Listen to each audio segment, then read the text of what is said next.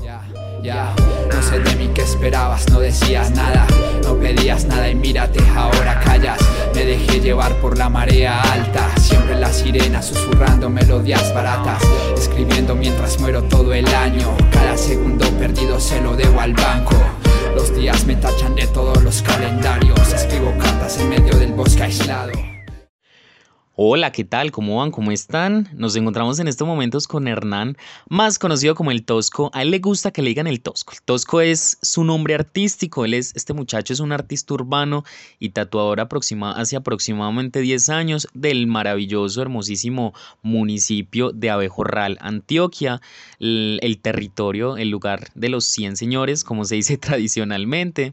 Y bueno, el Tosco nos cuenta que este proyecto de las agrupaciones urbanas ocupa un gran espacio en su vida, en las instituciones, en la gente, en las personas que lo rodean. Entonces digamos que en este primer espacio vamos a hablar en qué motivó al Tosco a estar en estas agrupaciones urbanas, o sea, él cómo llegó y dijo, bueno, voy a dedicar mi vida a la música, voy a dedicarme a componer, voy a dedicarme a participar de estas agrupaciones urbanas, entonces eh, este es el espacio para ello. Recordemos que este es un piloto propuesto por estudiantes de sexto módulo de comunicaciones llamados Sonidos Disruptivos con el apoyo, por supuesto, de, de la urbe.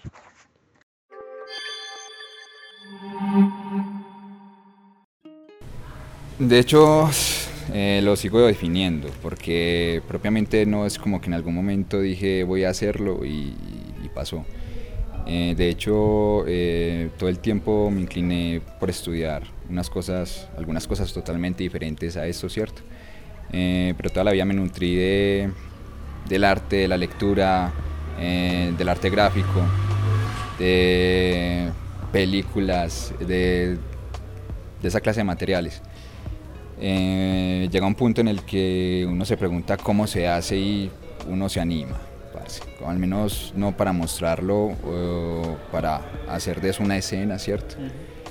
Eh, sino que es como un proyecto muy, muy, muy mío, parce. De hecho, eh, lo que ayer le decía a un niño amigo, es que, yo comencé escribiendo leer a las personas que yo quería, pero ni siquiera ellas escucharon eso alguna vez. ¿cierto? Bueno, en este punto sí es importante resaltar que la Casa de la Cultura es un referente muy grande para todos los habitantes del municipio es, es, es, increíble, pues para todos los habitantes del municipio, pero en general para todos los jóvenes, porque en la Casa de la Cultura se realizan muchísimos procesos. Aparte del semillero de agrupaciones urbanas, ellos también tienen eh, semilleros de teatro, de música tradicional, de arte, de, un montón de cosas que, que, los jóvenes, en los que, en, en los que lo, en lo que los jóvenes pueden invertir su tiempo. Entonces digamos que en este punto de la entrevista Hernán, el Tosco, eh, como es un nombre artístico, como ya lo hemos mencionado, ya lo hemos mencionado tantas veces, eh, nos cuenta qué ha aportado a la Casa de la Cultura su crecimiento personal. Él, digamos que en este punto decide un poco abrir su corazón con nosotros. Genial. Eh, a ver, la Casa de la Cultura ha sido un espacio que para mí ha estado desde hace mucho tiempo. Tengo parceros que incluso han estado desde mucho tiempo antes que yo y hablo de, de años. O sea, como les digo, yo empecé a venir tipo 2012, 2013, 2014 más o menos, ¿cierto? ¿Cuántos años tenías? Eh, no sé, 16, 15, más o menos. Em, empecé a ser parte eh, con estos muchachos, que incluso todavía son amigos míos y todavía los vemos por aquí muy seguido, eh, de grupo de cuerdas. Todos éramos ahí guitarreritos. Veníamos, nos parchamos aquí a jugar fútbol, toda la cuestión. Y el apoyo o sea, hasta desde esos detalles, o sea, desde simplemente abrirnos un espacio diferente a todo eso que nos rodeaba, como era la casa y la escuela, ¿cierto? Aquí no hay demasiado por hacer, entonces nos manteníamos, eran esos dos puntos hasta que descubrimos la Casa de la Cultura. Eh, con el paso de los años ha ido mejorando demasiado y eso hay que reconocerlo, o sea, eh, el acompañamiento de los tutores, ¿cierto? Propiamente como el apoyo que se le da a ellos y que ellos nos dan a nosotros. ¿Cierto? Bueno, nos comentabas que tu nombre artístico es el Tosco. ¿De dónde viene ese nombre? ¿Por qué el Tosco? Eh, Dani, a ver, esa es una pregunta que de hecho me la han hecho solamente por ahí dos veces. O sea, sería la tercera. El Tosco surgió de una pregunta que me hice, ¿cierto? Y la respuesta fue, parce, usted ve la vida así. O sea, eh, por mucho que a usted le guste leer y probar cuantos autores, ¿cierto? Eh, románticos y bonitos haya, parce, no. Eh, las cosas a usted le salen bruscas. Se lo pregunté a un parcero, recuerdo dos días antes de la pérdida de él. Teníamos ahí yo tenía la idea de dos nombrecitos, ¿cierto? Entre ellos estaba el Tosco. Y me dijo, parce, no, eh, me parece que este es el que mejor lo define a usted, parce. Yo, no, genial, hagámosle. Entonces fue eso. Eh, la pérdida de él se dio dos días después de esa decisión y pues es un eh, honor. Claro.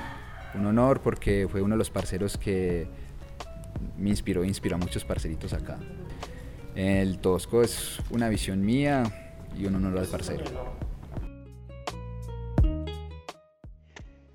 Recordemos, queridos oyentes, que estamos en Sonidos Disruptivos. Esta es una iniciativa de tres estudiantes de comunicaciones eh, con el apoyo por supuesto de la urbe, de la urbe. Muchísimas gracias por este espacio, nosotros muy contentos de estar, de estar en estos espacios tan agradables.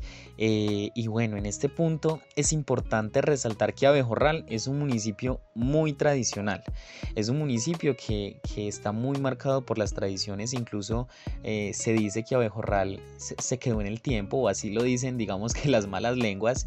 entonces por eso el Tosco en este punto nos cuenta, nos va a contar cómo toman los habitantes del municipio estas expresiones artísticas, porque si bien es cierto que las expresiones ya hacen parte de, estas nuevas culturas, eh, hay, hay, habitantes que, que no le tienen como mucha acogida al respecto. Entonces vamos a escuchar lo que nos dice el Tosco.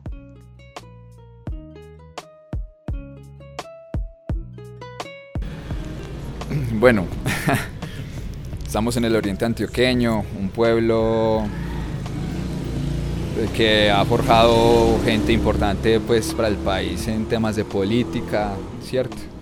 De historia, eh, de poesía, de pintura. Entonces eh, son muy puristas. Incluso puedo incluirme ahí, somos muy puristas en la manera de ver las cosas, ¿cierto?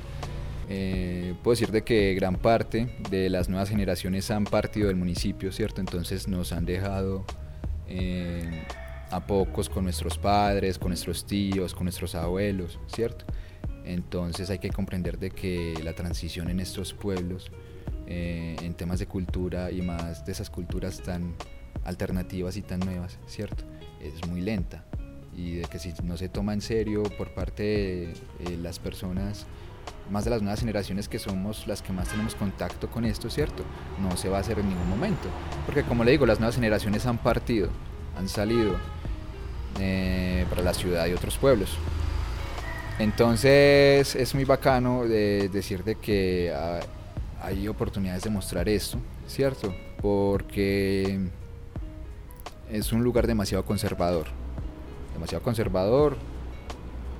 Por el momento apenas empezamos a ver de que hay nuevas eh, propuestas, nuevas cosas que surgen y es muy bacano ver de que estas personas, a pesar de ser un pueblo tan serio, tan conservador, eh, dan apoyo, o sea, y, lo toman, y lo toman bien. Eh, puedo decirte que la, mayoría de la gente comprenden de que es una propuesta y cierto. Y yo creo que por lo mismo, parce, genial. ¿Y cómo lo toma tu familia? ¿Qué opina? Uy, bueno. Nos estamos adentrando. No, no, no, genial. No, pues yo no tengo... en algún momento siente que estoy muy... No, no, tranquilos. Eh, de hecho, pues es que son temas eh, que apenas en este momento han estado, han estado empezando a aparecer en mi vida, ¿cierto? Porque, por ejemplo, mi mamá no sabía que yo lo hacía hasta este año, hasta hace un mes. Hasta hace poco. Y yo rapeando en el baño desde hace 10 años. Eh, muy para mí, ¿cierto? obviamente eh, puedo decirte que la mejoría en este proyecto se ha dado por ahí eh, desde hace un año y medio, dos años pues que empecé como propiamente en el semillero de, de músicas urbanas, ¿cierto? Pero mi familia no, total apoyo, mi mamá total apoyo. De hecho, ella fue la primera que escuchó ese proyecto y genial. Eh, mi hermana también, total apoyo. No, pues qué les digo, mis abuelas, mis tías, pues que no son muy cercanas a esta música y a estas culturas, ¿cierto? Porque hay que comprender también de que tienen un pensamiento un poquito más serio, más, más reservado. Eh, no, me dicen, ¿sabe que cuando saque algo no los trae? y por ahí sí, ya hay, ya hay un sí compiladito pues con las propuestas musicales de acá del municipio en la que pues eh, eh, hay una mía, gracias al destino y a la vida. y ahí está guardadito para ellas.